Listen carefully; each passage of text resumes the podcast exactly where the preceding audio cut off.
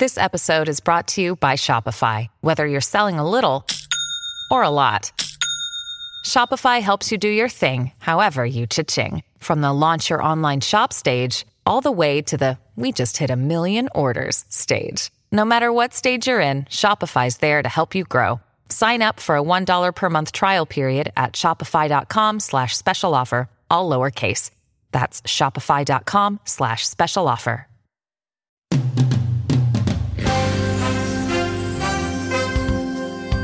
森本武郎スタンバイ。おはようございます。森本武郎です。おはようございます。遠藤康子です。この頃あのコロナの話があんまりニュースに出てこないでしょ、はい。今日東京新聞の一面にですね都内コロナが増加傾向というニュースがね、ええ。比較的大きなニュースとして出てきました。でこれ新型コロナウイルスの患者数がですね東京都内、えー緩やかにやっぱり増加傾向にあるという、はいい。う記事なんですね。で、えー都医師会のお猪口えー医師はですね今のところ、まあ、あ医療体制に大きな負荷がかかっているわけじゃないけれども、今後の動向には注意が必要だというふうにね、注意を呼びかけました。で数字を見るとですね定点、えー観測というのがまあ行われているわけですね。定点把握。でこれね、えー関東で見ますと東京は1医療機関あたり5.85人。これ6月の12日から18日の間の1週間ですがね、でね埼玉はあ7.02人、はい。えー千葉が7.57人、はい。えー神奈川5.91人、はい。こういう数字で、このところちょっとまあ横ばいか少し下がったような傾向もあるんですが、これから先まだね、増えるかもしれないという、そういう警告が出てきてるんですね。でね、実はですね、えーこれ東京とか関東の数字で今見たんですけれども、はい突出してるのが沖縄なんです。でこれ沖縄タイムズが報じてるんですけれども、沖縄県ではですね感染拡大に歯止めがかからない、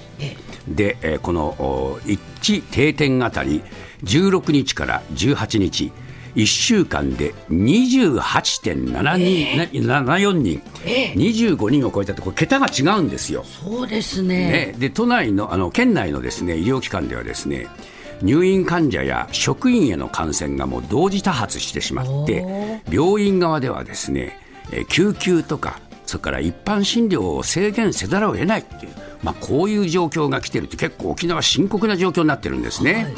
で救急や一般治療にこの制限がかかるとですね救急搬送にも時間が要する、で搬送困難事例というのも出てきているという、こういう話なんです。で院内はね患者と職員に新型コロナが同時に多発して、えー骨折とか出産とか発熱以外の理由で救急外来来た人たちの入院患者がですね今度は入院した後に新型コロナにかかってしまう、こういうケースもあるということが分かりました。